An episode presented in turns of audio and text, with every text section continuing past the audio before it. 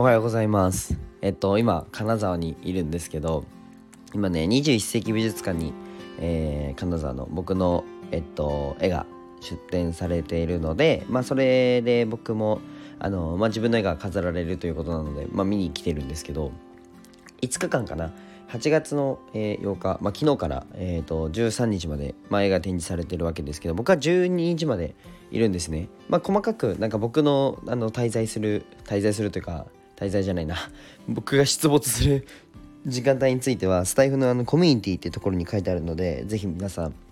見てほしいんですけどえっ、ー、と今日のテーマはですねまあ、自分が属すべきコミュニティというテーマでお話ししたいと思います。なんか今ってなんかオンラインサロンとかあのなんだろうコミュニティみたいな感じで何かしらねコミュニティを持ってるとかコミュニティに属してるって方が増えてると思うんですね。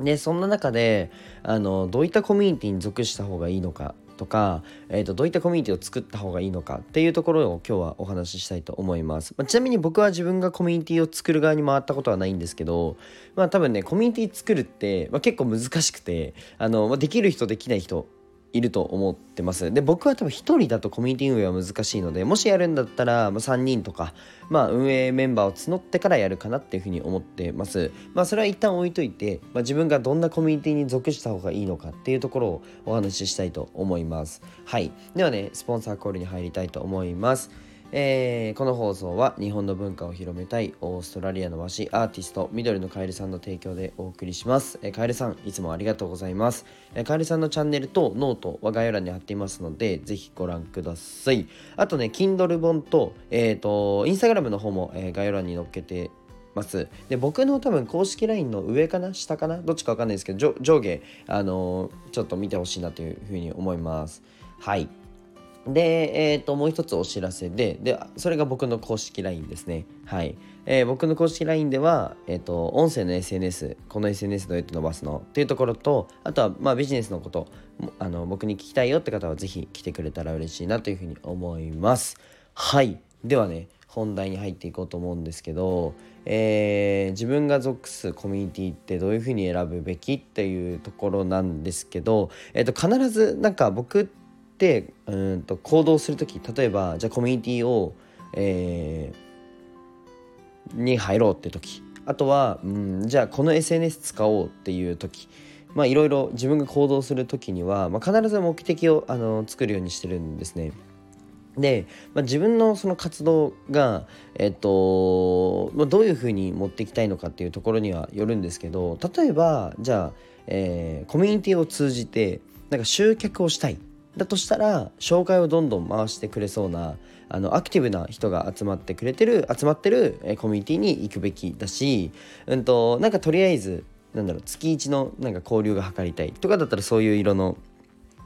交流会の方がいいしまずなんか自分の活動の目的っていうのがあの明確になってるっていうのは前提であのお話をするんですけどなのでまず一番最初にやることは、まあ、自分の目的なんか活動の目的みたいな軸をえなんか定めることだとは思ってます。でその次にやるべきことは、えーと、コミュニティの色を見るところです。で僕なんでこんな話をあの今してるのかというと、えっ、と昨日ですねアーティストのレセパーティーアーティストとえーと、そのアーティストが1人だけあの招待して、えーと、パーティーを開くっていうレセプションパーティーとっていうのがあったんですね。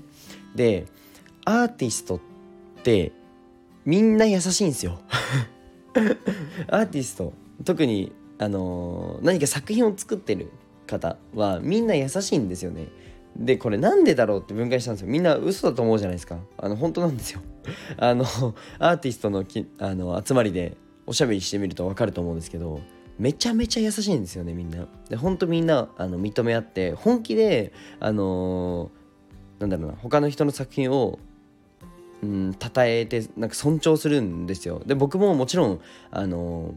うわこの部分なんか盗めないかなとかこの部分本当にかっこいいなとかめちゃめちゃ美しいなみたいな 作品とかもたくさんあるんですけど、まあ、今ちょっとあのすいません寝起きで語彙力が 寝起きで語彙力が多分小3ぐらいになってるんですけど 申し訳ないです。でえっとまあそのね例えばこの表現の仕方いいなとかやっぱりえーと、今回200点かなあるんですけどその200通りの感性があって200通りの、うんと、作品へのその、まあ、巧妙なテクニックだったりっていうのがあるわけですよ表現の仕方でね。でやっぱりアーティストって、えー、自分のやっぱ思いとかこの自分の個性みたいなものをもちろん作品にぶつけるのでそもそも認め合わないと成り立たない文化だなっていうふうに思ったんですね。もしもなんか自分だけが正しいとか自分の価値観だけが正義っていううんとだけで、えー、そういった思考価値観の、え人が人だけが、えー、集まるなんかコミュニティって多分殺伐としててあの自分の意見が通らなかったらうん、なんかちょっと無ってなっちゃう。ちょっと無ってなっちゃうと思うんですね。でも、うんと、そもそも大前提として自分の個性を出す場所出すコミュニティっていうのがあったとしたらそれって他の人の個性を認めないと成り立たないんですよ。っていうのがアートのコミュニティだと思ってて。で昨日は本当パーティーで本当にみんながみんな一人一人の作品のその説明を、えー、する時に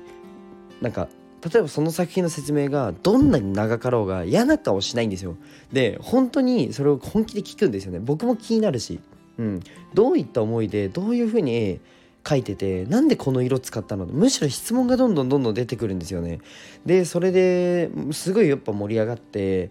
で何でしょう。あその表現なんか参考になるとかその表現なんかもう天才じゃんみたいな感じで